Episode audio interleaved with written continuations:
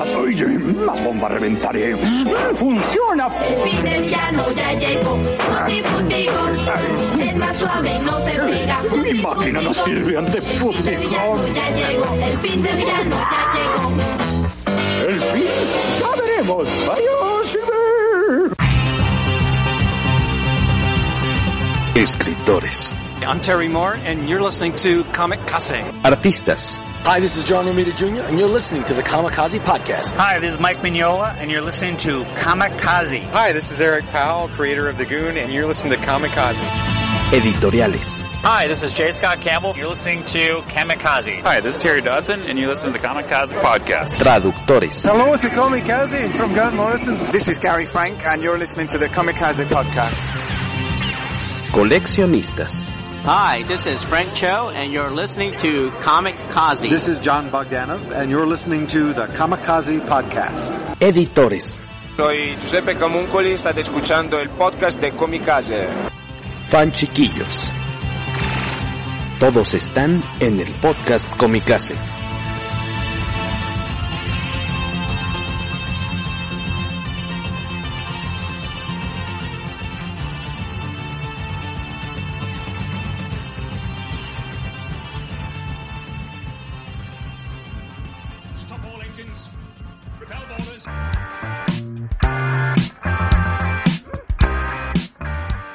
Buenos días, muy buenas tardes, muy buenas noches. Bienvenidos sean todos ustedes y los que no están también a una emisión más del poderoso podcast Comicase.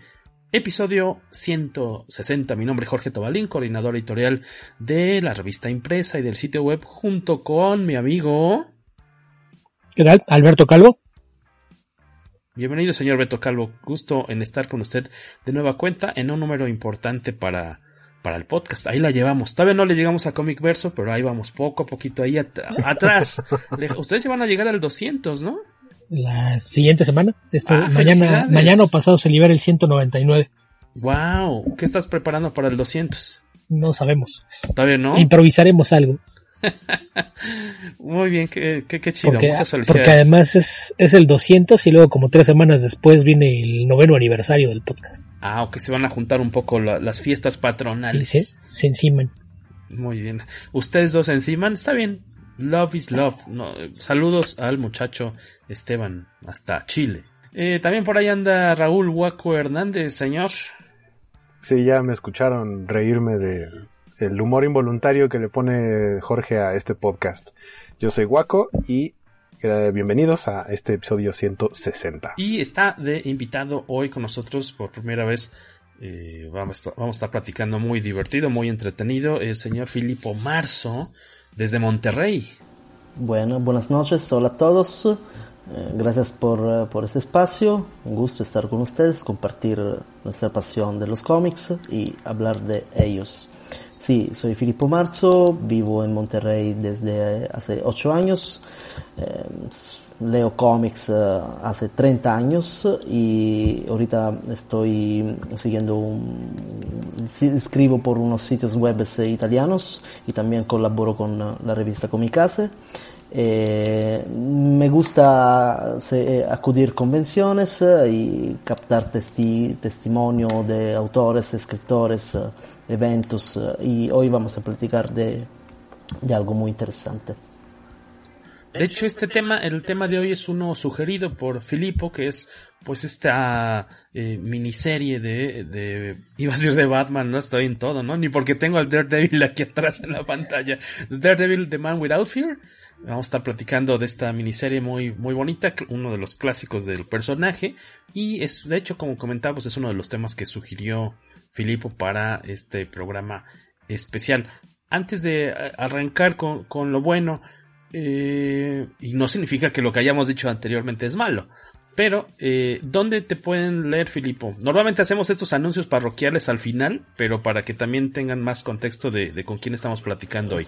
¿Dónde escribes normalmente? Sí, normalmente escribo en dos sitios italianos. Uno se llama fumettomaniafactory.net y también me gusta hablar de cine. Ahorita no es temporada para escribir mucho de películas, pero también en, en un sitio italiano que se llama World, Worldwide Y ahí también, bueno, en el sitio de cómics estás publicando unos videos, unas entrevistas breves con talento de distintas partes del mundo, ¿no? Sí, sí, sí, tengo un pequeño canal YouTube donde puedo recolectar todo, todo el material grabado y con entrevistas muy interesantes que vamos a compartir también, espero, con, con Comicasi. Y el, el canal de YouTube se llama Comics Reporter. Comics Reporter.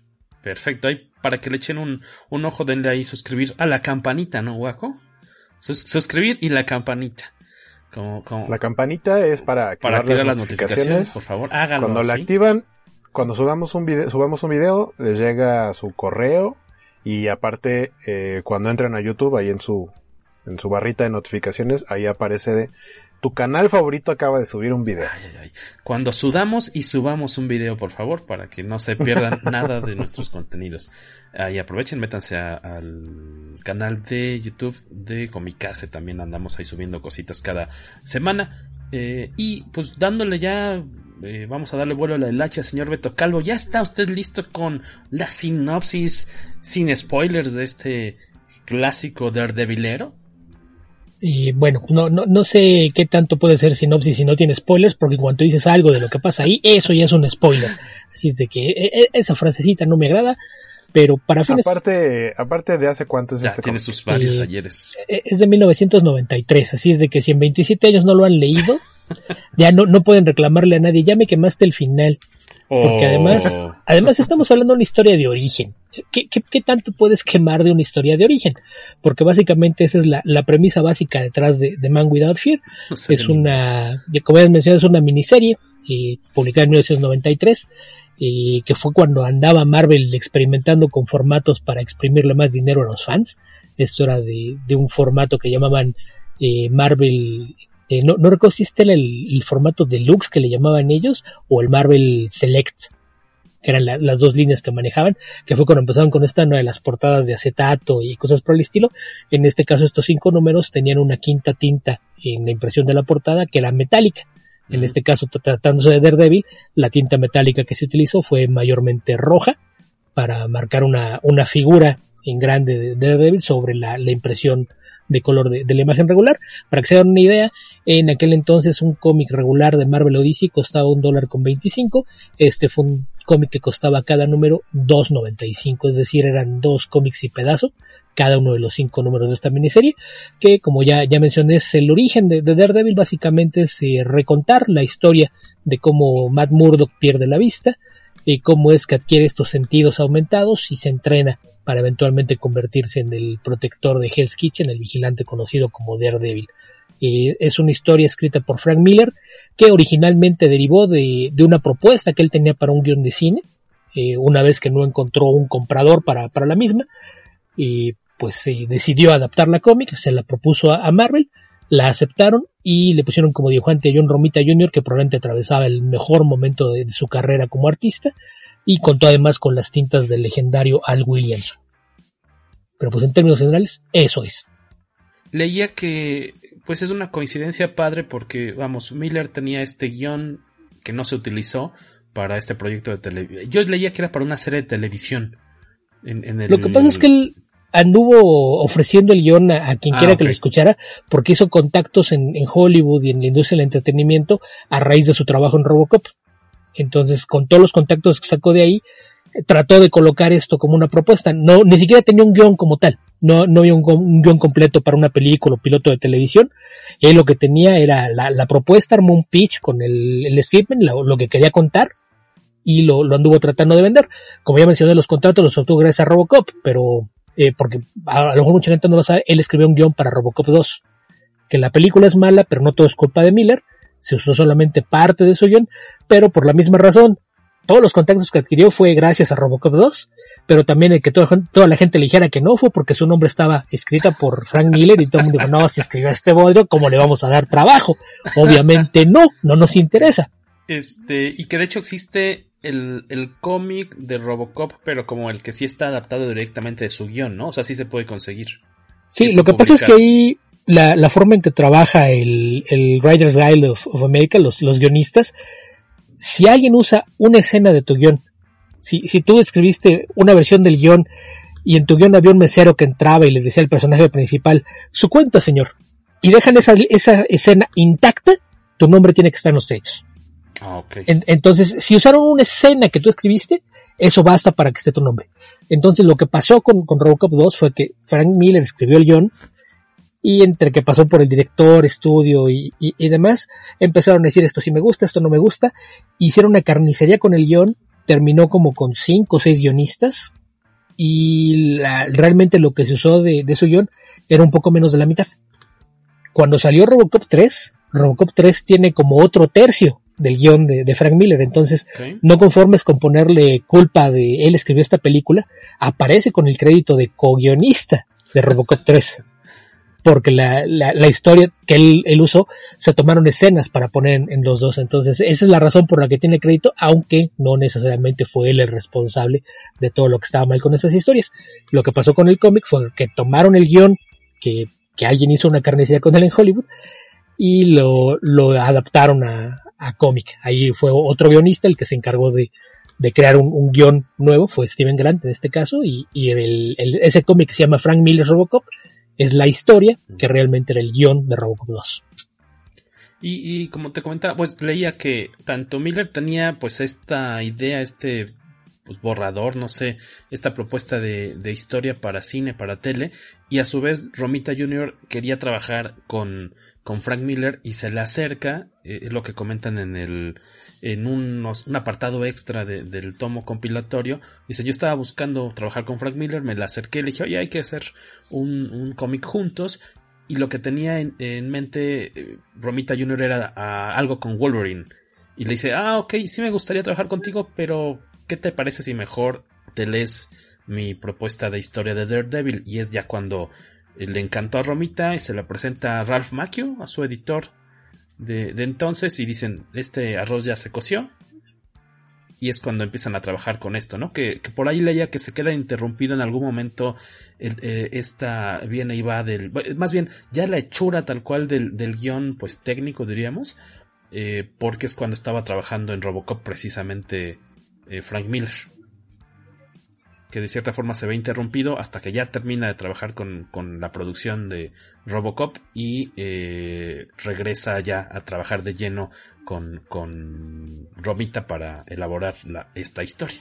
Sí, sí, por ahí, pues, entre compromisos hubo, hubo algún retraso y, pues hasta con un poquito de, de mala suerte para Marvel, porque terminan publicando la serie justamente cuando estaban buscando rebotear la, la serie regular del personaje, porque un par de meses antes de que apareciera el primer número de esto, empezó el arco de Fall from Grace, que era don- donde Daredevil fingía su muerte y aparentemente apareció un nuevo Daredevil con un traje nuevo y regresaba Electra y pensaban hacer cosas nuevas y de repente se sabotearon ellos mismos porque en lugar de que la gente pusiera atención a lo que estaban haciendo de nuevo en Daredevil, pues acaso una historia en formato de lujo, con el escritor más aclamado de la historia del título, con el artista de moda y en un formato mucho más vistoso que el de los cómics regulares. Entonces ahí, ahí sí eso fue parte de, de los problemas que generó ese retraso.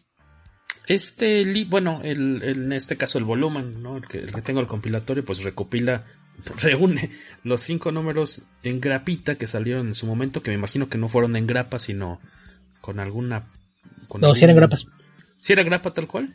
Eran grapas, pero es de, las portadas son de cartulina bastante más gruesa de lo regular. Con pero este sí, eran de extra, grapa, ¿no? Con el acabado extra en la portada. Sí, o sea, la- básicamente era papel de muy buena calidad el de interiores, las pastas extra gruesas y la quinta tinta, y, y ya con eso bastaba para que te costara más del doble que un cómic regular, pero, pero sí eran de grapa. Bueno, el primer número básicamente es la, la infancia, el origen este, del personaje en cuanto a, a Matt y la forma en la que pierde la vista y su relación con, con su papá, ¿no? ¿Quieren comentar algo de este, de este primer número? Aquí ojeándolo, este, pues nos muestran todavía eh, la relación con, con su papá antes de, de perder la, la vista y cómo él se entera de que pues su papá está siendo obligado a ser un, quien es un boxeador, eh, está siendo, está siendo obligado, ¿no? A ser un, pues, golpeador, un cobrador de la mafia, ¿no? Digamos que el primo número es... casi todos eh, conocíamos las orígenes del Daredevil, ¿no? Desde Bill Re- Everett, eh, Wally Wood, etc. Pero es muy impactante por, eh, por el guion, por los dibujos. Parece que fuera la primera vez que, que realmente vemos esta visión de, del accidente muy impactante para mí este, la parte donde el niño Matt Murdock está en un balcón con dos parches ahí en los ojos grandes. Digamos que es eh, la característica de Frank Miller es siempre para mí, para mi punto de vista, dar vida, dar eh, emociones y sentimientos positivos o negativos a los personajes. Y Joe Romita Jr. venía de una run uh, junto, escrita por, uh, por la guionista Anno Senti, eh, que tuvo bastante éxito, siempre en Daredevil, en la serie regular, años antes. Y entonces yo creo que también eh, el público estaba ya acostumbrado a ver esto, esto Daredevil de Joe Romita, que realmente era muy apreciado. Y también el, el entintador, si se dice así, intentador, ¿verdad? Sí, perdón. Este era ya un intentador con muchísima experiencia, Al Williamson, que conocemos siempre había últimamente también en la serie regular había trabajado con Joe Romita Jr. Digamos que el primer número es el es muy impactante positivamente para mi punto de vista y porque lo que más me interesaba realmente ver Mm, inicialmente era appunto su origen, la, el accidente que ya sabíamos. Este, el, el papá, el, el, Jack Murdoch, digamos que era boxeador eh, por, por necesidad, digamos, y sí, trabajaba appunto por la mala vida organizada, entonces eso ya se sabe, pero realmente buscaba siempre la forma de llevar a la familia, de, de darle una instrucción a, a, Matt Murdock, digamos algo que se refleja pues, en la sociedad americana o también la nuestra sociedad, ¿no?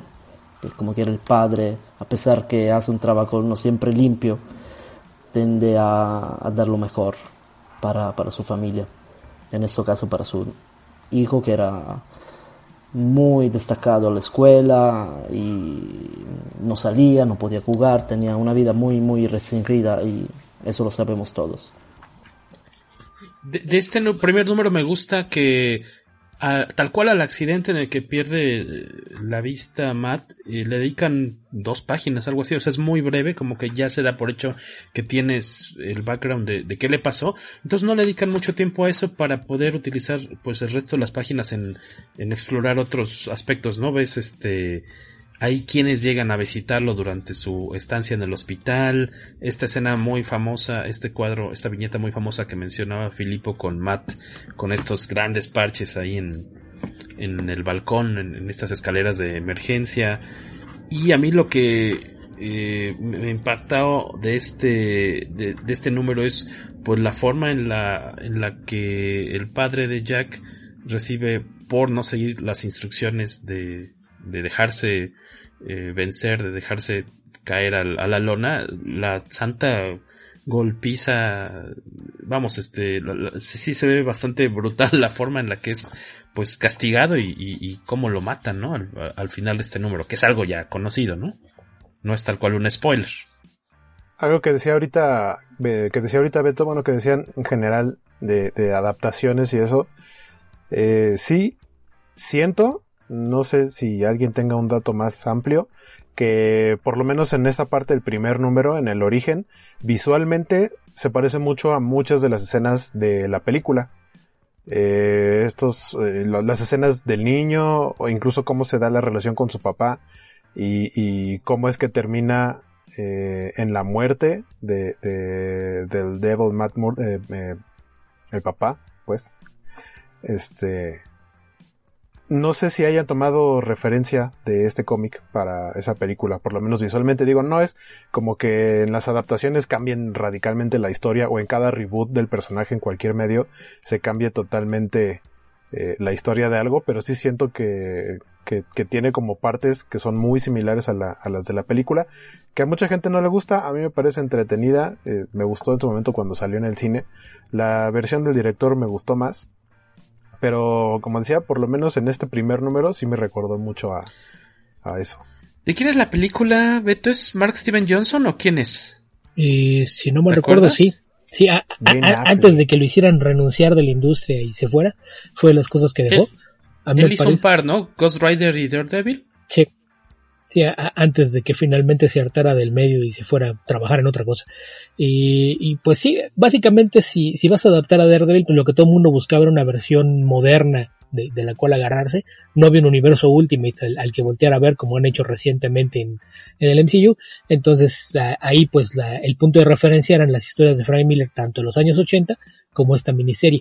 Porque incluso más que en la película, pues quien haya visto la, serie de Netflix se, dará cuenta de que hay muchas cosas que parece que fueron tomadas de esta historia eh, de forma literal porque pues era la, la historia más simple y, sencilla para remitirse al origen, porque habría que recordar que en los años 60 eh, generalmente todo esto te lo iban dando en flashbacks y en, pedacitos y ya a lo largo de, mucho tiempo que se construía la historia. Entonces realmente la, primera vez que tienes un recuento de la historia del origen de Daredevil es con esta miniserie, entonces pues era evidente que era el, principal punto de referencia a la hora de adaptar al personaje. Y también cabe mencionar que en este primer número de la miniserie es cuando se te presentan a Stick, que es este pues personaje misterioso, también ciego, ¿no? Guía eh, quien va a entrenar a, Matt, aunque en toda la miniserie en sí no, no te explican por qué es el elegido de cierta forma. Digamos que, porque incluso antes de perder la vista ya le estaban echando, iba a decir que le estaban echando el ojo, pero era ciego. Así que no sé si esté bien dicho, pero ya lo habían detectado que tenía, era, tenía algún potencial eh, Matt.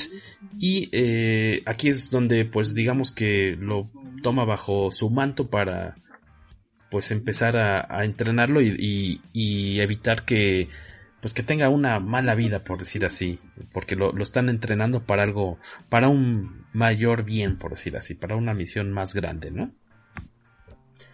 Algo que, eh, justamente eso de, Stick, que, que de pronto sabes que lo entrena, pero no te dan mucho su origen, que acabas de decir. Eh, siento que es lo que como que no me termina de, aterrizar en esta historia.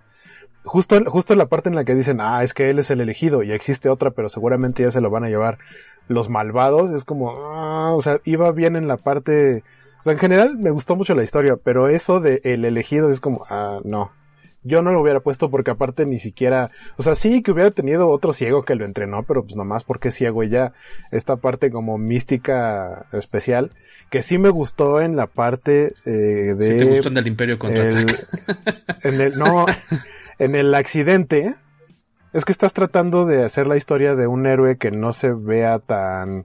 No es como el hombre araña, que tiene poderes de una araña.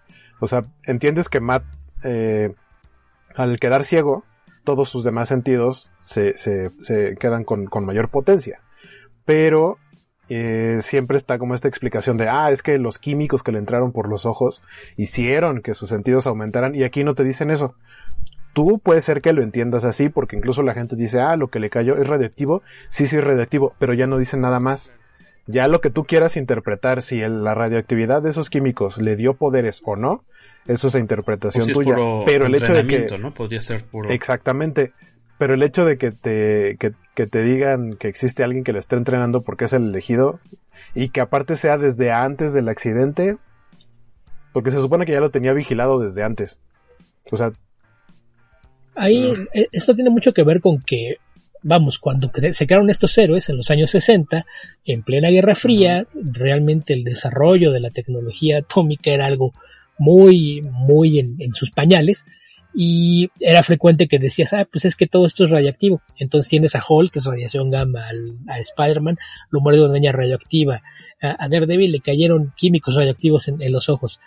Y, la verdad es que ya cuando volteas a, ver esto en la década de los 80, que esta parte es a principios de los 90, ya desde los 80 volteabas a ver eso y decías, es que si te muerde una daña radioactiva, seguro te mueres envenenado media hora después. Entonces, eh, lo que estaban tratando de hacer cuando recontaban los orígenes ya en, tiempos más modernos, que fue algo que se puso de moda, sobre todo a mediados de los años 80, pues era ser un poquito más ambiguos. Pues sí, igual era radioactivo, igual y tuvo algo que ver, pero hay algo más en el fondo. Ya después vino la explicación de que todo esto es un, gen eh, que está ahí latente en todos los personajes que eventualmente adquieren alguna clase de poderes y que generalmente el accidente en el que adquieren los poderes no es el que les da poderes, sino que solo es el, el catalizador que despierta estas habilidades. Entonces, eh, ahí, ahí sí era una, una cuestión más de, de tratar de ser ambiguos y lo de la historia de, del elegido, pues el problema es que ni siquiera la, la explota a fondo. Creo que sí se nota mucho que, que lo había pensado como el inicio de algo más grande y es algo que lo menciona y después parece como que lo abandona. Entonces ahí sí, si no estás familiarizado con toda la mitología de Daredevil, lo que es de Handy, quiénes son Styx uh, y Stone, es algo que sí parece como que lo podías haber eliminado de la historia y no hubiera cambiado realmente mayor cosa. Esto en cuanto al primer número de la miniserie. En el segundo que vamos a abordar a continuación, al menos yo creo que fue mi favorito tal vez, porque está pues lleno de pura venganza, ¿no? Es entrenamiento y venganza brutal por parte de, de un joven Matt Murdock. Beto ahorita mencionaba cuando dio la sinopsis que eh, para él es John Romita en su mejor momento y estoy totalmente de acuerdo. Eh, yo realmente la mayor de lo, la mayor parte de lo que he visto del arte de John Romita fue en, su trabajo para Spider-Man. Por ahí seguramente de Wolverine también llegué a leer algo de, John Romita. Y sí, también creo que este es uno de sus mejores trabajos. En el color, creo que un color más como el que se hace actualmente se le vería muy padre a este, este estilo de, de trazo y tintas. Y también hay que considerar la época, porque esto se ve que es digital, pero es digital en pañales. O sea, es digital muy... Eh, ajá, de cómo se empezaba a usar. No era... No, no, no existían las herramientas que, que hay ahorita.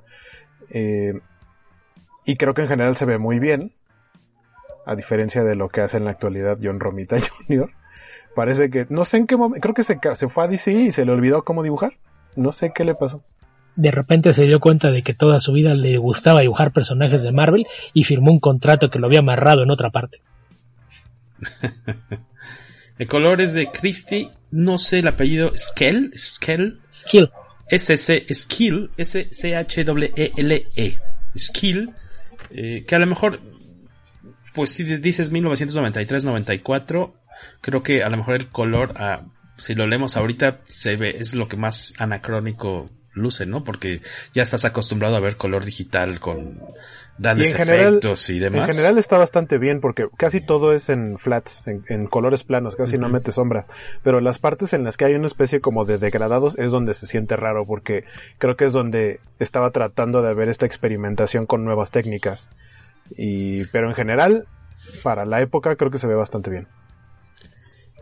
Eh, en este número, ya aprovechando pues lo que ha estado aprendiendo de manos de Stick, pues tal cual Matt se encapucha, se pone un, pues qué dirías, una máscara de, de esquiador, de esquí, de, bueno, para el frío, ¿no? Vamos, solamente se le ven los, los, los, ojos. oji, los ojitos y sale a partir caras y piernas por todo el bajo mundo, ¿no? Que es curioso. es, es, curioso adole que... es, adolescente todavía, sí, ¿no? Ahí este ya. número. Es un chavito, ¿no? Es curioso que solo tenga descubiertos los ojos cuando no puede ver y pudo haberse puesto una gorra cualquiera sí, que le tapara tienes... toda la cara. tienes toda la razón, no tiene lógica. Pero por otro lado, este sería sospechoso. Que, no, por otro lado, los que hacen ese tipo de gorras, pues no es como que piensen en la gente ciega. Hicimos un gorro para ciegos que te tapa todo por completo. ¿no? Además, Muy, puede ser puede ser una distracción. Que alguien piense, Ajá, ah, sí. lo voy a cegar, al fin que trae los ojos descubiertos. Y no funciona. Exacto. No que sirve la gente de nada. Crea, que la gente crea que es alguien común. Es que una no debilidad. Que, que, de hecho Ajá. es algo que, que Daredevil toda su carrera siempre hizo tratar de convencer a todo el mundo de que él veía como cualquier otra persona. Ajá, así claro. oculta mejor su identidad. Si él es conocido eh, en su identidad de Matt Murdock como un abogado ciego, Daredevil no puede ser alguien que es ciego. No, no, no, puede haber alguien tratando de, de, ayudar a los desvalidos de Kitchen Sink en temas legales, mientras hay un eh, vengador nocturno también protegiendo a los desvalidos de Kitchen Sink. Mira tú qué casualidad, hay dos ciegos ayudando al barrio. Se, de, se habrán visto. De Hell's Kitchen. Eh, eso cuenta como chiste guarro, Jorge Shot. En este, este, número comete un gran error Matt Murdock, lo cual le empieza, le, le, queda pues en la mente y lo va persiguiendo el resto de la miniserie y nos imaginamos que parte de su vida, ¿no? Hay entre estos ataques sorpresas que realiza en contra de los matones que le quitaron la vida a su papá, se lleva de corbata sin querer, queriendo a una prostituta que, que le está haciendo bolita, echando bolita junto contra otras, ¿no? que también así muy inocente, o sea, entendemos el punto en el que él sabe que hizo algo mal, aunque fuese sin querer. Pero pues le habían hecho bolita, como dices, y lo que dijeron fue hay que matarlo. O sea, pero bueno, él, él durante toda la historia, desde el principio y todavía hasta ahorita, eh, lo, lo, que él aprende de su papá, que es algo muy importante, es que eh, debe seguir las reglas. Y cuando él dice es que este, siento que yo podría pelear con, con los chavitos, con los bullies, y pues los podría dejar en el piso y el papá le dice que no lo haga. Y a pesar de todo lo que le hacen y le dicen de cosas, y de ahí sale el, el sobrenombre de Daredevil, porque así le empiezan a decir los bullies, para molestarlo, porque él no sale ya después ni siquiera a jugar, pero en la escuela lo, lo maltratan, lo golpean y él no responde, porque está obedeciendo a lo que dice su papá de seguir las reglas, de no ponerse al nivel de, de los demás. Y, y entonces, en el momento en el que no solo rompe una regla, sino que es algo extremo, por supuesto que lo deja marcado. ¿A ti qué te parece este segundo número, Filipo? En el cual también ya vemos a, Electra meterse ahí sí, al, Sí, sí, sí. Yo, el segundo número, creo que mm, toda la serie, la miniserie, las cinco, los cinco uh, capítulos eh, rodean, uh, rodean sobre los cinco mm, personajes que digamos hicieron uh, más icónicos, ¿no? A empezar de claramente del protagonista, y luego ir con su mentor, Stick, y luego también hablar de su compañero de trabajo, Foggy Nelson. Pero para mí el, uno de los puntos más importantes es cuando mm, el encuentro con uh, Electra que es muy sensual, ¿no? Todo el tiempo está cargando exactamente. Estamos acostumbrados más sexoso que nada. Estamos acostumbrados a, en nuestro imaginario, por, lo menos por el mío, a, imaginar una Electra, una sicario muy sutil, muy elegante, muy griega, eh, no sé, muy fría, ¿no? Para mí, para mi forma de, de ver. Hablo también estéticamente. Aquí vemos una una chica muy, quisiera decir, muy latina, muy pimpante, muy solar, con este pelo sensual chino. Yo estaba acostumbrado. Muy desinhibida también, ¿no? Yo estaba, estaba, estaba muy desinhibida, brava, casi con una mirada medio, medio, medio loca, en el sentido así, fan fatal al 100%. Y es muy distinto esto, esto eh, background, digamos, de esto, este personaje en esta miniserie por lo que yo me acordaba de la Electra de Frank Miller en Electra Assassino en la serie. Y también hay una leyenda, no sé si Beto me puede confirmar, mm, me gusta ver páginas originales, y hay una escena donde se están entrenando, jugando, que originalmente Electra está en bikini en canzoncillos y brasier, no sé cómo se dice. Y también está Matt claramente entrenando, pero realmente la leyenda, no sé si es cierto, dice que eh, originariamente el dibujo era para, para que estaban desnudos y luego el intentador, claramente, este, mm, quiso poner esos, esas censura, digamos, esos indumentos negros mientras están haciendo una danza entre entrenarse, pelear, uh, coquetear, no sé, no sé, pero la verdad es muy impactante, muy sexy, mu mu mucho más sexy esta, esta Electra diseñada da John Romita, a mí me, me, impactó mucho, la verdad, positivamente. Está muy padre esta escena en la que Matt, eh, pues, mmm, siente, percibe que hay alguien eh, corriendo también igual que él en las azoteas y que es alguien, eh, pues, de cierta forma similar, ¿no? A alguien con quien podría, pues, entenderse muy bien. Y la, la empieza a seguir y esta persona también con una gran, pues, percepción, con una gran, eh, pues, habilidad, eh, lo, lo, lo, nota también, se siente perseguida y empieza en esta parte del, del hielo eh, en esta parte del lago congelado. Me imagino que en esa parte están en Nueva York, ¿ya? No, ¿verdad? No, sí. No, porque están estudiando todavía, ¿no? Eh, ¿Están en Harvard o dónde están? No recuerdo en qué ciudad están todavía. Porque son los años de universitarios todavía. Y él está en Harvard, ¿no?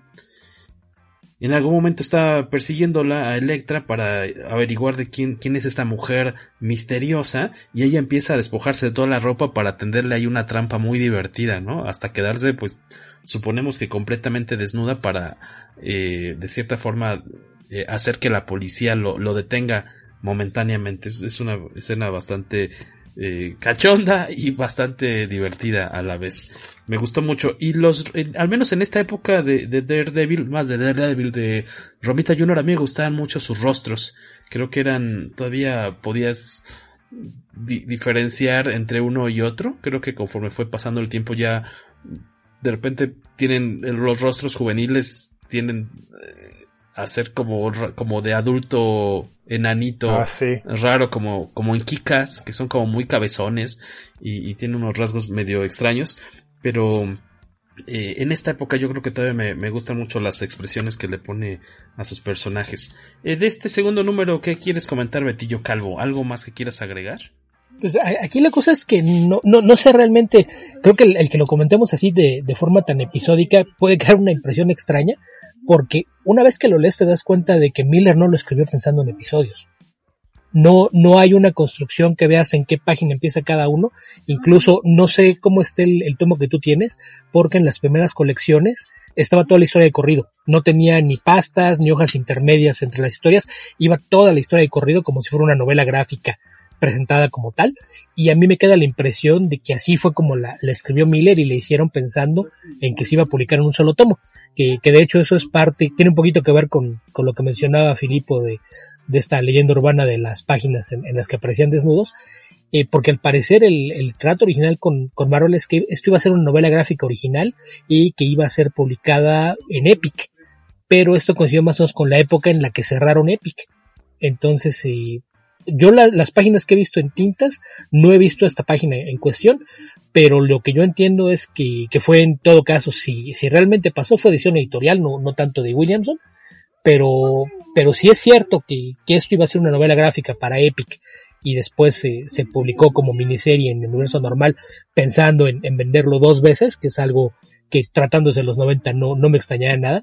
Pone cinco portadas eh, con una tinta especial que van a ser coleccionables y después de que vendiste las cinco sacas un bonito tomo con un empastado extra y, y probablemente todos los que compramos los números sueltos también íbamos y íbamos a comprar la colección. Yo lo hice, eh, pero pero no, no, no me extrañaría que ese haya sido el caso, que, que realmente si hubiese tenido algunas escenas un poquito más subidas y las, las bajaron cuando decidieron que ya no iba en Epic porque Epic ya no iba a existir y que, que se trataba de una novela gráfica más que una miniserie. Entonces, eh, hay que aclarar ese punto, que, que realmente no, no son los episodios tan marcados de que aquí empieza y acá termina, porque realmente si, si tú no sabes en dónde está cada uno de, de los episodios y nada más lees el tomo, parece una novela gráfica que la lees de corrido no, no hay ni siquiera una escena transisoria de uno a otro.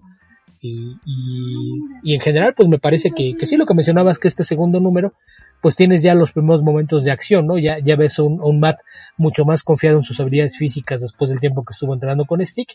Y también eh, eh, habría que aclarar que en este punto de la historia Stick desaparece de, de su vida, justamente después de, del error que comete que le cuesta la vida a esta prostituta que hay unas escenas eh, muy este salvaje ahí de Electra presumiendo todo el poderío físico que tiene, ¿no? Todas sus toda su capacidad de, de lucha se deja eh, perseguir, por decir así, por unos vagabundos. Bueno, no, y vagabundos, unos maleantes a un callejón y, y vemos que pues, su, su, fuerza letal, por decir así, ¿no?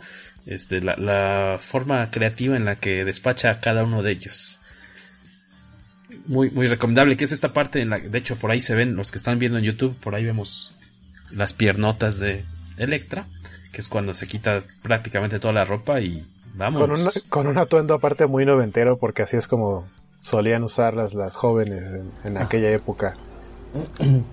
Io quiero agregare algo sopra la edición. Habla, uh, estamos hablando de una miniserie, de una miniserie, perdón, un po' anómala nel sentido que normalmente la miniserie que me acuerdo eran de cuatro números o seis números o dos números, para mí eran números pares. Entonces tengo también entendido yo que realmente iba a salir en un único tomo. Eh, realmente no sabía el, el, la anécdota de la Epic que podía salir, pero claramente por, por el contenido podría ser eh, haber sido una, una, una, publicación de la Epic Comics, la, la cadena por adultos, digamos, uh, de, la, de la Marvel, con joyas uh, estupendas desde Moon Shadow, pero es otro tema. Y también eh, la, la, producción metálica de las copertinas con esto rojo metálico, escarlato, así, creo que también venía de un, una onda novantera introducida por Image, por Image, ¿no? Donde había copertinas de Wildcats o del Hombre Araña luego para Marvel. Entonces eso del metálico era muy, muy, muy común en aquel entonces. Metálico y hologramas, no sé si se acuerdan, espejos y todo eso. Pero al comprarla, yo la compré, la compré en original, este, la ordené por preview, por previews, este, me llegó a Italia y sí, la verdad era un poquito cara, pero muy elegante. Me gustaba también uh, la portada porque no nada más era con este tinta metálica, pero te, te, tenía como un perfil así, como, como decir, como perfilado, como sobra, o sea, al tacto era... Sí, como un relieve. Exacto, como un relieve, perdón, no, no, me, no, no encontraba la palabra. Entonces era realmente una, una miniserie de cinco un poquito fuera del, del, del, del común, de la común edición, que yo, para, para mi memoria era siempre números pares, dos, cuatro números, Ahora que, está, que estaba mencionando Filipo, ¿cómo a él le parece que van a cierto número o, a lo largo de estos de los números sueltos que componen la, miniserie, cómo van dedicándole ciertos espacios a eh, cada uno de los personajes clave de Daredevil. A lo mejor el que está un poquito pues no descuidado, pero al que menos tiempo o espacio le dedican es a Foggy, ¿no? O sea, se le ve como el compañero, pero eh, sabemos que es víctima de bullying en la, en la escuela. Eh, Matt ayuda un poco a que esta situación se detenga, también con una escena muy, muy divertida de cómo, cómo detienen a, a la persona que lo está golpeando prácticamente diario. Eh, pero no vemos mucho más porque desaparece Foggy por uno o dos números hasta que ya se reencuentra con Matt eh, ya cuando están en la carrera, en la universidad, y después lo volvemos a ver cuando eh, pide dinero prestado a su papá para crear su, su firma, ¿no? Bueno, para conseguir unas oficinas donde, donde puedan trabajar juntos y, y ejercer Mm, la abogacía. an- antes de eso, cuando se reencuentran, eh, Foggy está trabajando para una firma y Matt está trabajando también para una firma muy importante en Boston, por eso no se habían visto. Y Matt va a Nueva York de Boston para un asunto de trabajo, se encuentra con Foggy y lo ayuda con, con uno de los casos que tiene y se da cuenta que el trabajo que tiene no le gusta, aunque le esté yendo bien, y le apasiona lo que está haciendo Foggy, que es ayudar a, a los desvalidos. Y el, en sí el origen de, de Daredevil se da en esa, en esa época, cuando, en esa, más bien en esa noche cuando tiene este viaje de negocios a Nueva York. Ahorita, ahorita que me estaba acordando hace rato porque hay una, porque pusiste una imagen el de, de uno de los peleadores, este, cuando hablaste de los rostros de, de John Romita. No era esa que pusiste, estoy tratando de encontrar la ¿Es imagen. esta será? Ah, en esa me acordé, pero no es ese personaje, sino uno anterior que es un eh, es uno es un peleador con el que se enfrenta este Jack Murdoch, que lo, lo primero que pensé cuando lo vi fue de ah Jack Murdoch se enfrentó a Vicente Fernández, porque no es ese, no es ese que pusiste, pero aquí está. ¿Nos la vas a mostrar de algún modo? Sí, tengo guardé la imagen aquí en mi. Ah, ya, ya. Es- Vicente ya- Fernández. Pero aparte, o sea, sale como en tres viñetas y en las tres viñetas se parece a Vicente Fernández, por favor, chequenlo. Un cameo por lo demás interesante. También vamos a ver en esta miniserie para aquellos que estén interesados. No, no a grandes rasgos, vemos, es, es salen muy poquitas páginas. Eh, Kingpin, ¿no? Te, te muestran como tal cual, pues casi de sale de la nada, por decir así. Creo que sale más en las portadas. Ándale, creo que sale más en las portadas que, que tal cual haciendo algo en, en las páginas. Pero es este eh, pues importante su participación ahí de cómo llega a, arrebatarle el, el, trono de la, de la mafia a Don Rigoletto, ¿no? Ese es el, nombre del personaje que, eh, que estaba a cargo de, de toda de todo el crimen en, en Nueva York y aparece tal cual ahí como su, su una especie de guardaespaldas me imagino y eh, tal cual pues se hace cargo de él para quedarse en su lugar eh, ¿Qué otras cosas podríamos eh, mencionar? Bueno, para aquellos que les que disfrutaron mucho de la serie de Netflix y como bien decían hace rato, pues está inspirada en esta miniserie y de ahí es de donde toma, si no me equivoco, el look que tiene este el actor se me fue.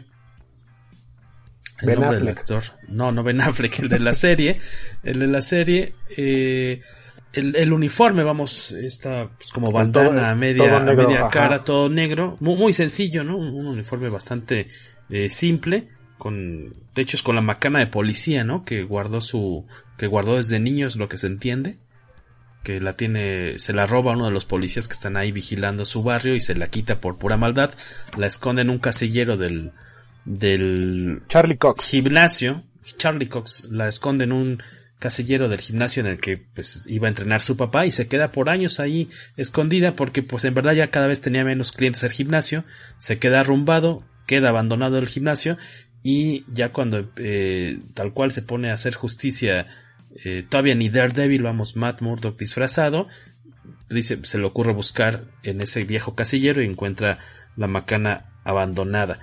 Y este pues es el look que, que vimos en la primera temporada de Daredevil, ¿no? Toda la primera temporada de la serie de Netflix pues está inspirado en esta en esta miniserie.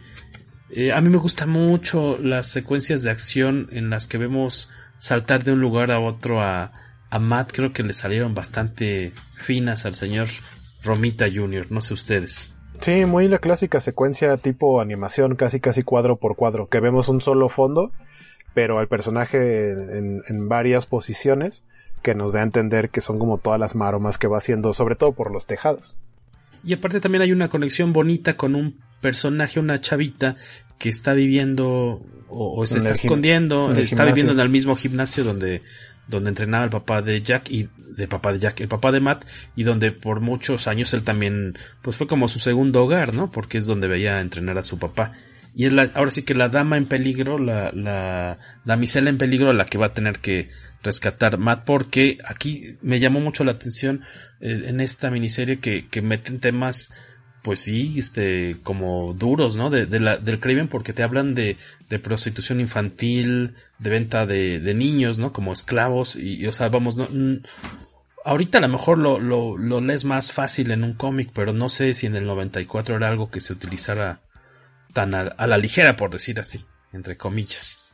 Pero sí, sí me choqueó ahora releerlo y ver por ahí que están buscando niños o niñas de, de 12 años porque aparte quieren hacer películas pero creo que como es como no sé si como cine snuff porque hablan de que están haciendo un recorte de presupuesto y que pues no necesitan como efectos o algo así si en verdad lo que van a grabar son este asesinatos o, o torturas y quieren niños muy chicos de edad, ¿no? Sí. Eso está fuerte, ¿no? Siempre Miller, no sé si se acuerdan, con Daredevil, con el famoso War Child, donde hay un encuentro entre Punisher y Daredevil, ahí se habla pues de uso de drogas para menores, eh, estudiantes, esa, esa fue una historia también muy impactante. Entonces digamos que pues Frank Miller fue, pues es apreciado también porque fue pionero de, de, de, experimentos de guiones un poquito más adultos y que como quiera se quedan en, en la memoria del lector. Exacto. Tú, Beto, ¿qué nos Comentas. Lo perdimos, se fue al baño. sí, creo que sí lo perdimos. Ahí está. No, es que había. Estaba pasando la corneta del pan, entonces quería que se fuera un poquito antes de, abrir el micrófono. Que, que se oyera más lejos. Ah, ahorita, ahorita que andan picados platicando, voy a aprovechar para ir con por el Por un pan, por un pan dulce, unos tamales. ahorita que me están aburriendo, dejen voy a leer otras cosas y ahorita regreso. Gracias por lo que me toca de eso, Beto Carlos. Te toca un pues, a ti. Creo que creo que sí el eh, esto nos resuelve un poquito el tema de, de realmente cómo, cómo se va a planear originalmente, ¿no? Porque creo que sí queda muy, muy claro que lo que trata de hacer es mostrarte qué tan crudo puede ser el, tipo de crímenes en los que involucra el Kingpin, ¿no? Dejan claro que no tiene límites, no, no hay algo a lo que diga que no. Eh, porque creo que eso, es un, punto importante, la escena con, con Don Rigoletto, creo que es justamente lo que te quiere marcar, porque el, el que es un mafioso en la antigua, eh, lo, dice, ¿no? Tiene una frase literal que dice, somos criminales, no monstruos. Entonces eh, el, hecho de que aparezca así de entre las sombras de una forma muy siniestra y básicamente sea, bueno, a lo mejor tú no eres un monstruo, pero yo, yo no tengo límites. Entonces creo que ahí va mucho todo este tema de, lo de los niños, porque aparte tú ves a la niña y sí te queda como, ¿qué están haciendo? Porno infantil, van a hacer snuff, ¿qué van a hacer? Y luego ves eh, esta bodega en los muelles llena de niños. Entonces sí, sí creo que era, era justamente la idea de, de qué era lo, lo que querían con, con esto, con, con, esta, esta secuencia. Creo que era, era eso, plantarte realmente que Kingpin era un villano distinto a lo que acostumbrabas, que, que él sí era alguien a quien puedas considerar como un monstruo depravado sin límites. Muy interesante lo que mencionabas, ¿no? De, de Rigoletto, porque sí, como dice Beto, él señala como cuáles son los límites a los que estaban eh, acostumbrados porque llegan otros mafiosos le están diciendo que están perdiendo eh, millones, ¿no? Bueno, decenas de miles de dólares al día o a la semana y que pues tienen que modernizarse porque hay nuevas drogas y nuevos vicios en la calle y es cuando bien dices eh, les pone el alto, ¿no? Pues no, no somos animales, ¿no? O sea, sí somos criminales pero tenemos este somos decentes, ¿no? Y es cuando entra a escena Kingpin. Por ahí tiene su brazo derecho, ¿no? Que es un, un asesino súper despiadado, que es contra el que va a echarse el, tiro final. Que te dicen que es así como un super matón, así despiadado y etcétera, pero no sé. ¿Pero no, te convenció? Siento que nomás lo platicaron. O sea, nomás te dicen ahí un párrafo donde lo presentan. Así de, ah, este es, pero, o sea, es su mano derecha por algo. O sea, este es el que se encarga de todo. Y ya, solo sabes eso de él. Digamos que toma lugar que Kingpin no va a, Vamos, Kingpin no va a salir a perseguir físicamente a, a Daredevil, sino que necesita un matón de confianza, quien sea el que va a tratar de... Va a ser como su embajador y es el que le va a tocar pagar los platos, ¿no? digo, creo que tiene escenas padrísimas de acción desde la presentación de Electra contra estos pandilleros, la parte en la que Daredevil Matt entra a la mansión de Electra ahí también a, a, hacer este ruido, ¿no? A, interrumpir de cierta forma la, situación y este, pues la, escena, pues casi final en, los muelles, cómo llega a rescatar a, la chavita, también creo que está bastante efectiva y, nos va a remitir de cierta forma a, lo que vimos en la primera temporada de la serie de Netflix, que también es en esta cuestión de los muelles.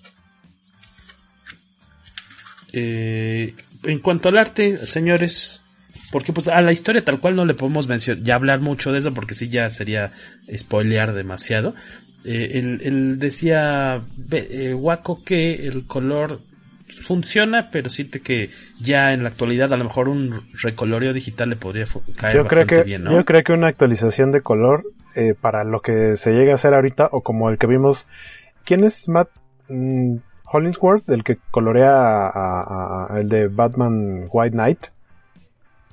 Creo que sí es él, ¿no? Sí, algo de ese estilo en, en estas líneas y tintas, A mí el trabajo, el entintado, no sé si ya desde el lápiz venía marcado eh, el, trabajo de Al Williamson, este asurado, o sea, porque, pero también hay partes en las que solamente son líneas rectas muy largas, para marcar ahí eh, las líneas en, lo, en, pues de cierta forma la sombra en los rostros. Yo creo que es lo que más eh, disfruté, obviamente aparte de la historia, pero por el lado artístico, eso, el, el entintado me gustó bastante todo ese uso de, de líneas para de repente pues sustituir los fondos. Tanto me gustó mucho, se me hizo muy, muy elegante, muy bonito. Digamos que era una pareja artística que ya había trabajado bastante en, en pasado, siempre sobre Daredevil, Romita y Williamson. Y sí, me gustó también a mí le entintador, perdón.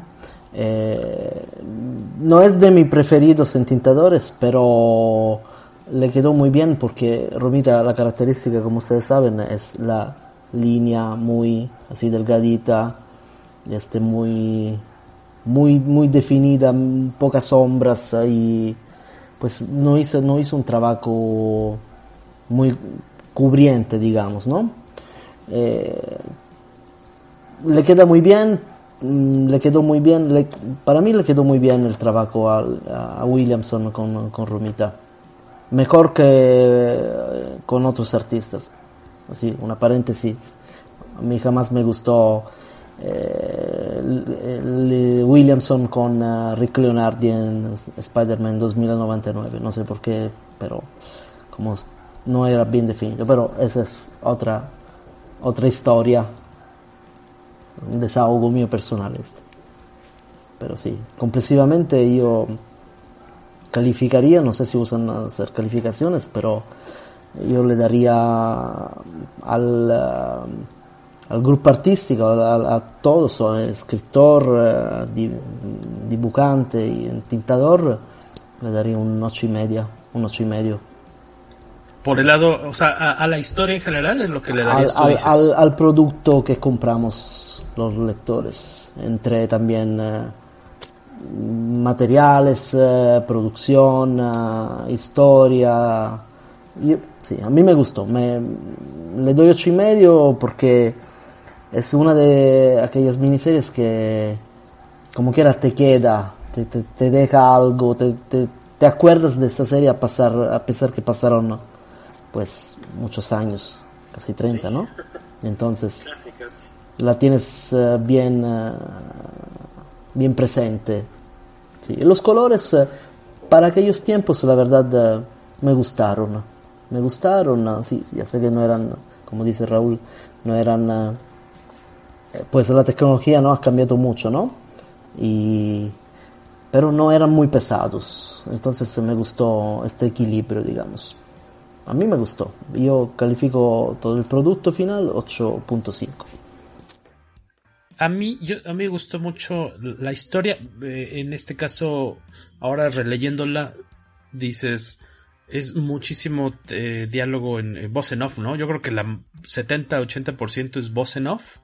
Casi no, o sea, sí, obviamente sí, sí, hablan entre los personajes, pero es muy descriptivo por ese lado. Aún, así me gustó, pero sí creo que está súper cargado hacia esa parte. Y aunque sí, sí, sí, me gusta el final, pero siento que se acaba de, de golpe, tal vez. Siento que se, eh, vamos, logra su cometido con los niños. Y, y, de repente corte a, vamos a abrir nuestro, nuestra firma de abogados.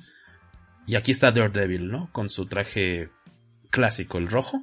Te dan a entender en estas últimas dos páginas que, que pasa mucho tiempo porque ves cómo va modificándose los colores o, el pues sí tal cual el uniforme del personaje y tal y tas se, se, termina ya si te sigues leyendo en el compilatorio trae por ejemplo el pues este como script del pues el proyecto que dice Beto no que estaba preparando el Blind Justice me imagino que ese sería el nombre de de, de la novela o del proyecto como lo quería presentar eh, Frank Miller a productores de cine o de tele, trae varios este, extras, las portadas y demás, algunos bocetos que creo que pueden ser disfrutables para los interesados en Daredevil. Beto Calvo, creo que querías comentar algo también sobre el arte, ¿no? De, de este cómic.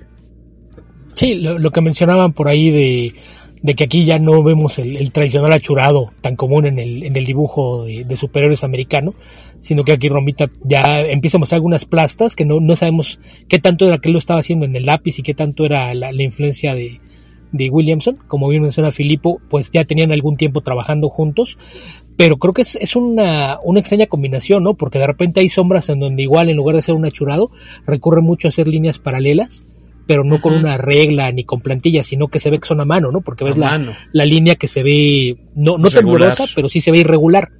Y son muchas líneas paralelas para... Sí, y, y, de repente lo hace, por ejemplo, en, el caso de Stick, para ponerlo siempre en las sombras, las usa cruzadas. Entonces ahí hay una, mezcla de, estilos un, poquito inusual, porque Al Williamson habría que, decir que pues él como artista clásico, sobre todo de ciencia ficción de, los años 50, 60, que fue cuando se dieron muchas de sus obras más conocidas, antes de, de caer a hacer cómics de, Star Wars por allá en, finales de los 70, principios de los 80, y él, él pues tenía una, una de, estilos que se amoldaba a lo que fuera. Entonces, más, más, bien yo creo que es parte de la evolución natural de Romita, de que antes tenía un estilo muy, muy cercano al, al, estilo de algunos artistas clásicos, empezando por su papá, y aquí empezó a, buscar un poquito más de, de, una síntesis visual, ¿no? El usar menos líneas para expresar lo, lo, que quería con el dibujo, estas figuras que empiezan a ser mucho más masivas, empieza a romper las proporciones eh, clásicas que, que, se utilizaban en el cómic de la época, y el, el efecto de todas estas cosas combinadas creo que es muy bueno. En cuanto al color, mencionó hace un rato Guaco que es, digital, pero se ve de, los albores. Y pues siempre hay que recordar que, en aquella época realmente el color digital era algo muy, muy extraño. En aquel entonces, pues eh, eso fue una de las cosas que marcó diferencia con los cómics de Image, que había aparecido unos meses antes. Y el hecho de que todos sus cómics tenían un color digital y se veía distinto y realmente eran, eran realmente pocos los, los cómics que tenían esta clase de, de, color.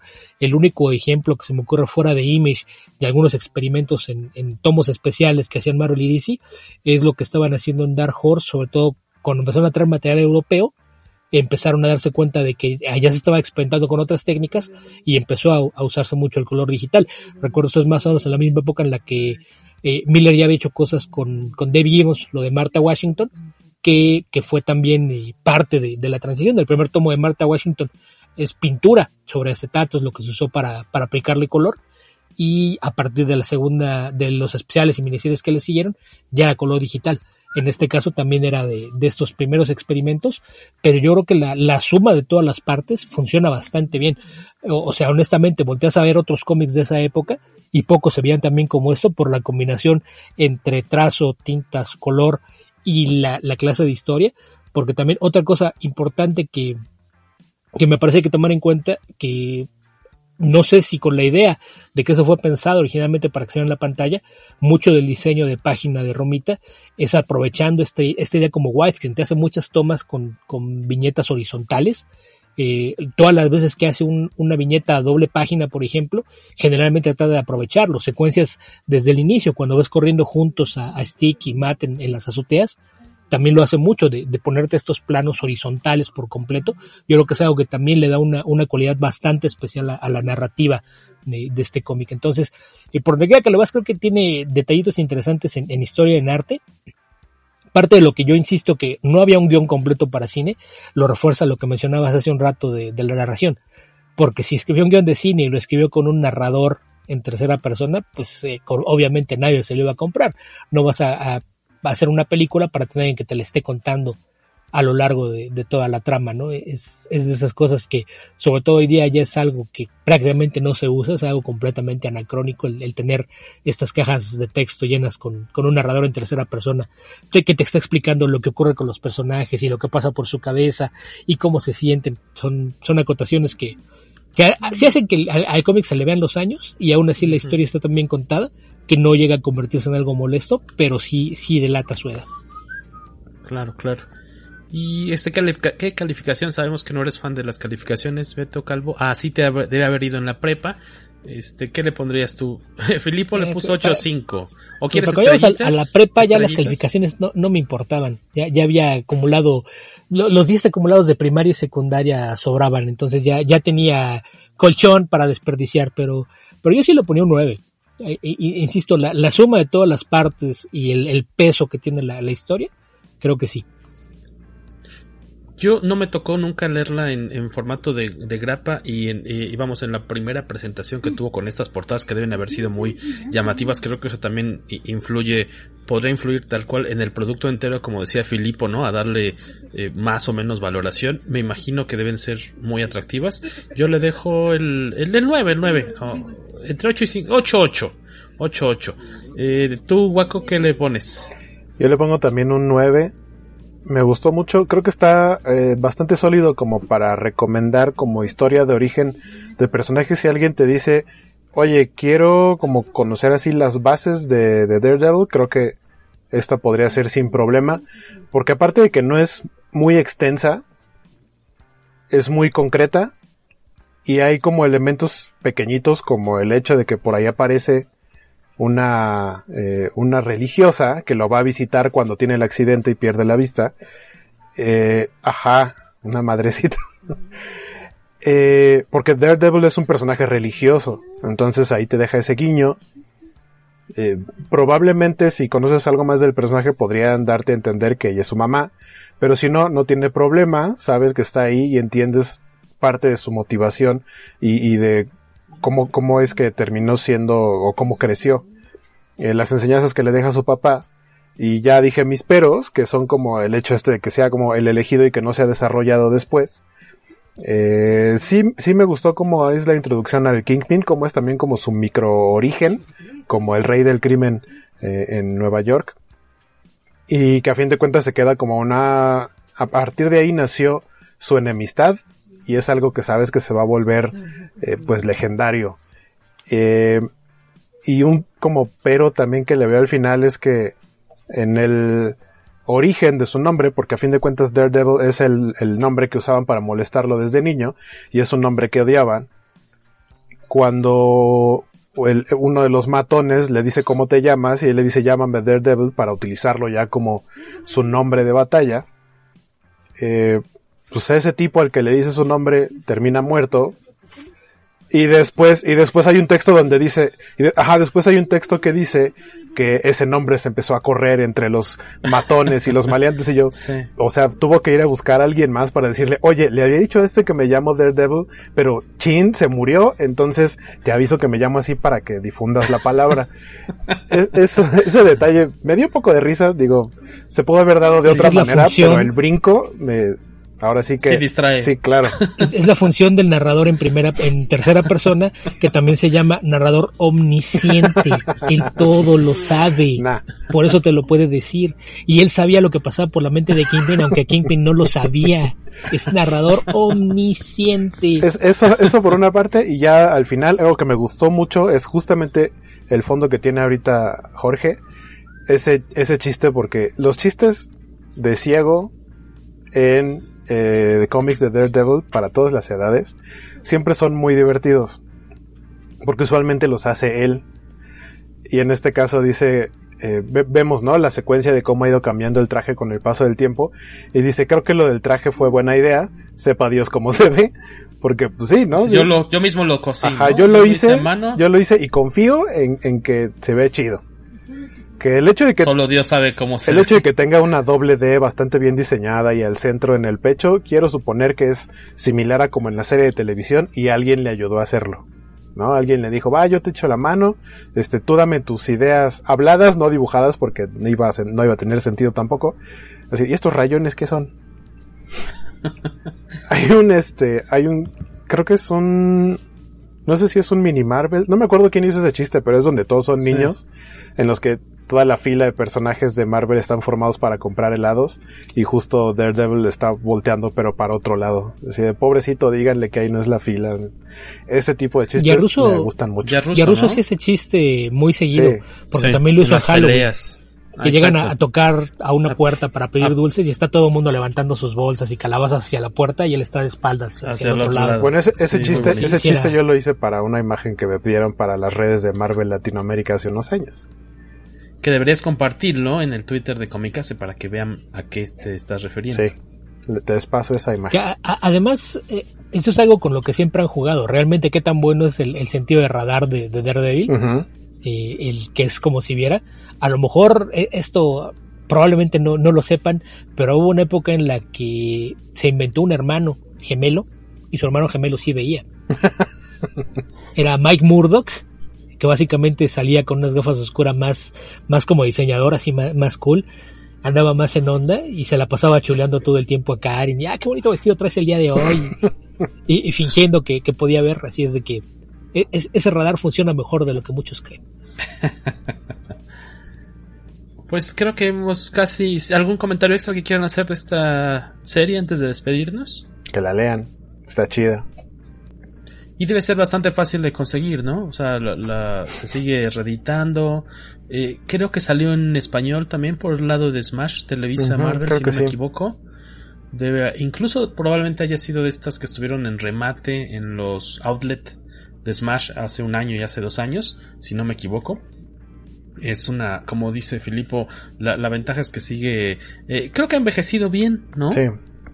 Sí, sobre Excepto todo. el color tal y vez. sobre todo como, como pero... fue básicamente eh, la estructura en la que se basaron para hacer la serie de televisión y, y, gustó, o sea, actualmente la gente tiene en la mente a Daredevil por la, por la serie de televisión, incluso a los no lectores de cómics, entonces pues, si les gustó la serie, este cómic también les va a gustar.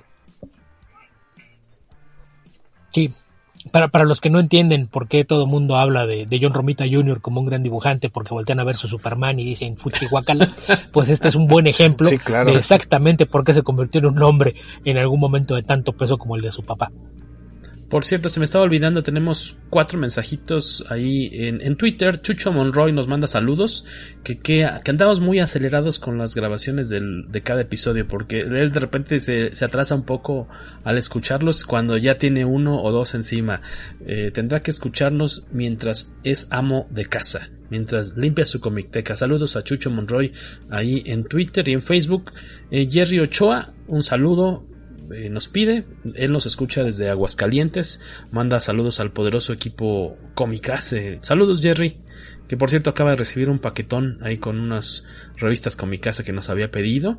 Muchas gracias a quienes han solicitado su promoción de tres revistas Comicase por 100 pesillos, incluido el envío. Pueden pedirlo a enviocomicase.gmail.com. Atom Deras dice: Yo solo tengo una pregunta. ¿Qué creen que le pasó a Miller y a Romita Jr. que se perdieron? Pasaron de ser de los mejores narradores de cómic a hacer cosas deplorables, dice Atom Deras en Facebook. Pues a Miller le pasaron las drogas. Eso fue lo que le pasó. Se, según yo, o sea, Miller lo que le pasó fue cuando, cuando se, se pasó al cine, ¿no? O sea, enchuecó el camino. Ajá, y de, descubrió el mundo fue... rockstar eh, con excesos y no nada más se le enchecó ah, el camino, sino fue, también la fue una, una, serie de circunstancias desafortunadas. Porque primero se vino el, el, tema del 11 de septiembre, que fue cuando se a, a, algo le hizo clic en la cabeza y de repente se nos puso ultraderechoso y, y medio facho. Y, y, después vino justamente esto de caer en el mundo de excesos de Hollywood, juntarse con Robert Rodríguez, andar con los cholos de Los Ángeles y ondas por el estilo que, que terminó haciendo cosas ahí muy muy extrañas, ya quería poner a, a, Batman a, a, cazar talibán y, y, ondas por el estilo, que terminó en esto de, de Holy Terror, pero pues ya. Y de Romita, pues ya dije que mi teoría es que, que, acaba de descubrir que realmente no le tiene el más mínimo cariño a los personajes de DC y ya está esperando que termine su contrato para volver a hacer cosas que le gusten. que por ahí nos comentaban, o sea, el, el que saca de esta bronca de salud y de, de excesos en años recientes es a, Frank Miller es Brian Azarello, ¿no? Que es el que casi casi se vuelve su padrino de cierta forma y eh, pues eso vuelven super amigos, por eso los hemos visto trabajar juntos tanto en años recientes. Y, y, y tengo entendido que Miller adora a, a por lo mismo que, que, le ayudó a salir ahí de ese, de ese bache. Y, y quienes han visto fotos de, en años recientes también de Miller verán que también tiene una postura física muy pues de lado, ¿no? Está muy como si hubiera tenido una lesión y tal cual nos platicaban que hace X número de, de años. ¿Quieres que tú firme tu tuvo... cómic, carnal? tuvo una, una pelea y eh, ahí entre los empujones, entre los golpes, lo que fuera, cayó mal, se lesionó un hombro y nunca fue al hospital. No. Dejó que se soldara y por eso tú lo ves y está súper Está choco, sí. Y el último comentario que nos dejan por ahí antes de despedirnos, Adrián Guzmán, también fan destacado ahí en Facebook del podcast Comicase. Eh, en lo personal, me gusta más esta historia que la de Born Again. Ahí no sé qué, qué opinen ustedes. ¿Les gusta? ¿Creen que están al, al mismo nivel o, o, se quedan con esta? Son dos, dos, a pesar de que se, que se habla de Daredevil, son dos contextos distintos. Sí, claro. Aquí estamos hablando de toda una evolución. Aquí es una historia que empieza, digamos, de termina, entre comillas. Born Again es también algo que a los fans uh, pues se acuerda con mucho, con mucho cariño. Aparte también otro artista, la verdad, muy... Le quedaban muy bien los guiones de, de, de Frank Miller, que era David Mazzucchelli, que lo vimos también otra, otra, otra vez uh, juntos, trabajaron por Batman Year One. Y pues son cosas distintas, son dos platillos uh, finos, ma con sazones distintos. Usted, ahora que mencionaste a Mazukeli, eh, ¿pensarían ustedes, chicos, que, o sea, Born Again viene jugando como el mismo papel que eh, Year One para Batman? En el caso de Daredevil, dirían que son como. Eh, ocupan el mismo espacio, por decir así, o, que tengan incluso la misma eh, calidad o prestigio. Aparte del rol, ¿no? Como de platicarte este, recontarte este origen, que ya te lo sabías, pero te lo vamos a presentar de nuevo. Que es una pregunta con la que yo cerraría. Ahí, ahí la cosa es que habría que entender que año 1 se dio por necesidad. Uh -huh. Porque fue después de Crisis en las Tierras Infinitas, claro. que es justamente cuando había aparecido el Man of Steel con Superman, George Pérez estaba retomando Wonder Woman para es una mitología Wonder desde Woman. cero. En el caso de, de Batman, pues justamente año 1 sirvió para plantar cómo quedaba la, la mitología de, de, Batman. Entonces ahí fue por necesidad. Eh, a, aquí más bien yo creo que fue, a, a lo mejor era algo que le, le, a raíz de haber hecho año 1, le quedó a, a Miller el, el gusanito la de querer hacer algo similar mm. con el otro personaje con el que se le asocia, que, que es Daredevil, ¿no? Claro. Entonces termina siendo un papel similar, pero es, es un autor que marcó mucho de, de, lo que se ha hecho con estos dos personajes y que hizo una historia similar para ambos, pero yo creo que, que en ese caso sí es, es más, nació de, de, a lo mejor ya lo hizo una vez, me creo que podría hacer algo similar con, con ese otro personaje y funcionaría, pero ahí, ahí sí pues sería en, en términos de, de, la función que tiene la historia y también pues eh, mm. destacar aquí que puedes hallar un, un, lazo que te puede llevar a todo esto para que veas como todo está perfectamente planeado porque cuando Daredevil empieza a trabajar por primera vez en, en Daredevil, eh, llega ahí porque lo contrata un, uno de los editores nuevos de Marvel, que era Dennis O'Neill. Uh -huh. Cuando Dennis O'Neill se convierte en editor de la familia de títulos de Batman en DC, él lleva de Marvel a Frank Miller y a, a David Mazzucchelli para que hagan año uno. Entonces ahí la, la mano de, de Dennis O'Neill pesa un poquito sobre lo, lo que tiene que ver Daredevil con, con Frank Miller y, y, después lo que hizo Frank Miller dentro de Batman. Y la otra cosa que también pesa, eh, en algún momento mencionaste durante el programa de Empire Strikes Back y empezamos hablando de Robocop 2. Las dos películas son del mismo director, aunque usted no lo crea. Irving Kershner dirigió tanto Robocop 2 como El Imperio Contraataca, entonces, pues na nada más ahí, pequeño dato trivia que se me ocurrió hace rato cuando dijiste lo de Imperio Contraataca, ah, mira qué chistoso, el mismo director. Tienes razón. Buen dato, buen dato. Pues este, agradecerles de nueva cuenta, señores. Gracias por haber estado platicando aquí en el podcast con mi casa Filipo. Esperamos que te lo hayas pasado bien. Gracias, muchas gracias por la invitación. Espero repetir en otra ocasión, con mucho gusto. Gracias por su hospitalidad. Buenas noches a y todos. Recordarles, te pueden eh, leer o ver las tu canal de YouTube sí, es Comics, sí, Reporter. Comics Reporter. Entrevistas a dibujantes y artistas de americanos uh, muy famosos. Hago dos nombres, Howard Chaykin, uh, Walt Simonson y la última que acabamos de publicar. Fabuloso, para que ahí este, está subiendo que cada cada semana cada dos semanas, porque ya tengo ya sí ya tenemos entrevistas ya realizadas, pero cada, cada 15 días y empecé también una pequeña miniserie de donde voy entrevistando ahorita coleccionistas de artes originales, que es muy ah, difícil. Con, con, Alberto Morales. Sí, estuve, hecho, ¿no? estuve, Alberto Morales se abrió a nuestros micrófonos y estuvo muy interesante el tema, que es muy actual, ¿no? De las artes originales. por lo menos nos acontentamos viéndolos de lo demás, pero este es un, es un tema muy, ya sabes, son muy celosos, muy este discre a discreción del, del, del, propietario, entonces es muy, pero sí es un tema muy interesante, los invito, luego, ¿no? porque estamos hablando de, de, piezas que luego pueden valer muchos miles de dólares. Claramente, claramente, claramente, pero esa va a ser una miniserie, mientras espero siempre recolectar más entrevistas con personalidades de los cómics, editores, dibujantes, escritores. Eh pero ese es un hobby sin futuro. ¿Cuál? ¿El coleccionismo de originales? Nada más que se pasen todos ah, a digital, quiero ver qué van a juntar. Claro, claro, te tienes que ir por lo más vintage nada más, solamente. Ahí quienes escuchan el podcast recuerden que en episodios anteriores tuvimos a Alberto platicando una primera ocasión sobre coleccionismo de originales y hace unos tres meses más o menos, dos, tres meses, bueno, fue antes de esta cuestión, ¿no? Del encierro. Eh, sobre eh, el encapsulamiento y la graduación de cómics, todo CGC y CB... ¿Cómo era el otro? CBCS, CBCS, ¿no? CGC y CBCS, un dato, un tema pues también, CTBS, un tema interesante para aquellos que le entran al coleccionismo, que se gastan sus domingos en esos menesteres.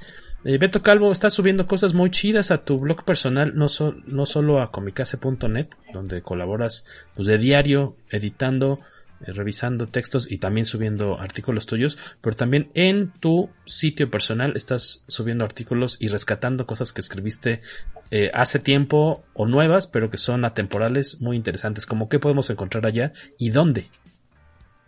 Y bueno, pues básicamente es un blog, se llama La de las Necedades, está en hogueralasnecedades.blogspot.com y pues sí, es poquito de todo, poquito de cine, cómics, y temas de actualidad, y opiniones de, de, cualquier cosa, que por ahí los, los, el día de hoy fueron dos textos, porque era uno, pero era muy largo, decidí partirlo en dos, de la campaña que está haciendo Jerry Conway para recuperar el uso del símbolo de, de Punisher que la policía lo usa a diestra y siniestra y dice, con un carajo, es un personaje que representa que la policía le falló. ¿Cómo es posible que la policía traiga el, símbolo de un vigilante que básicamente toma la justicia en sus manos porque la policía no pudo? Es, algo ilógico. y el otro es la, es una opinión porque parte de lo que él decía, que decía que a lo mejor podían convertir el símbolo en parte de, la campaña de justicia social de Black Lives Matter y ahí explico también por qué me parece que no es algo que sea viable y además no sería una buena idea. Perfecto. Y Waco también estás, hace poco empezaste, pues estrenaste un canal de YouTube para también proyectos personales como, como John Lennon, ya te quieres abrir. Más bien empecé como a subir cierto contenido, eh, pero porque me gustan muchas cosas diferentes y dije, ah, luego me gustaría publicar algo de temas muy, muy variados. Y el que subí hace poquito, que fue tal cual como un primer video de opinión sobre Superman Smashes the Clan, del cual hay una reseña de Beto para Comicase.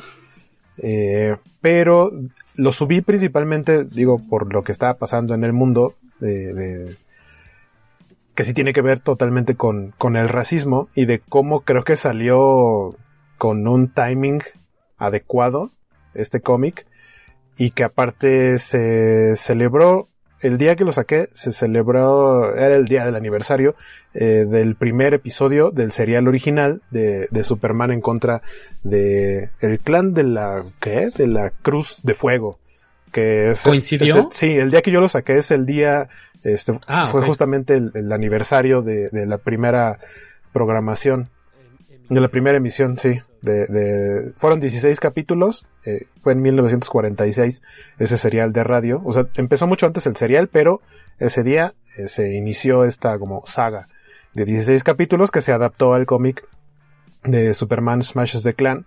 Que la verdad está bastante bueno. Y creo que también eh, hace poquito se volvió relevante porque Warner acaba de decir que ahorita no creen que Superman podría ser un éxito en taquilla o que no podrían hacer eh, que, que, funcionara una película de Superman. Y por ahí vi memes, ¿no? Como el de Will Smith así presentando y precisamente ponían este cómic.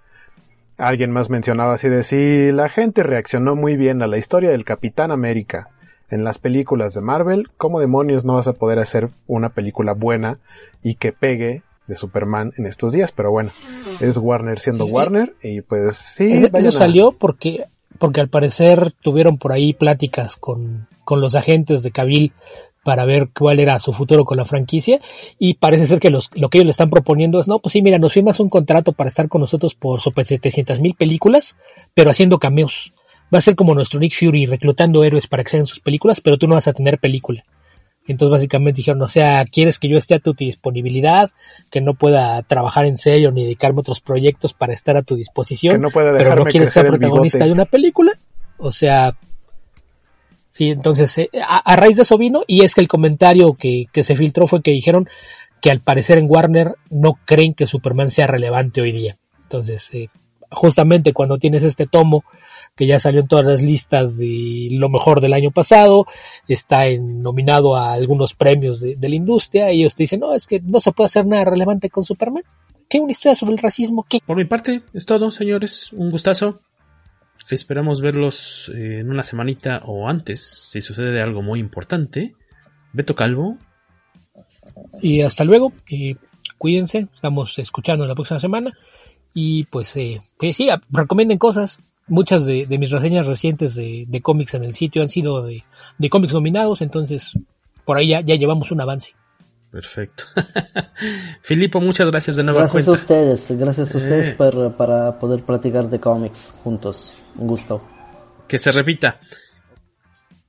Y Guaco, Este, pues ya nada más dense una vuelta, a- a, si quieren, a mi canal de YouTube. Igual ahí se los dejo en, en- en- en el video de, de YouTube de este podcast. Este, casual. Casual. También dense una vuelta por el de Comic Verso. Eh, mi- a mí me siguen, me, encuentran en todas mis redes como Skywaco. Perfecto, esto ha sido el episodio ya 160 del cada vez más poderoso podcast. Comicase. Abur.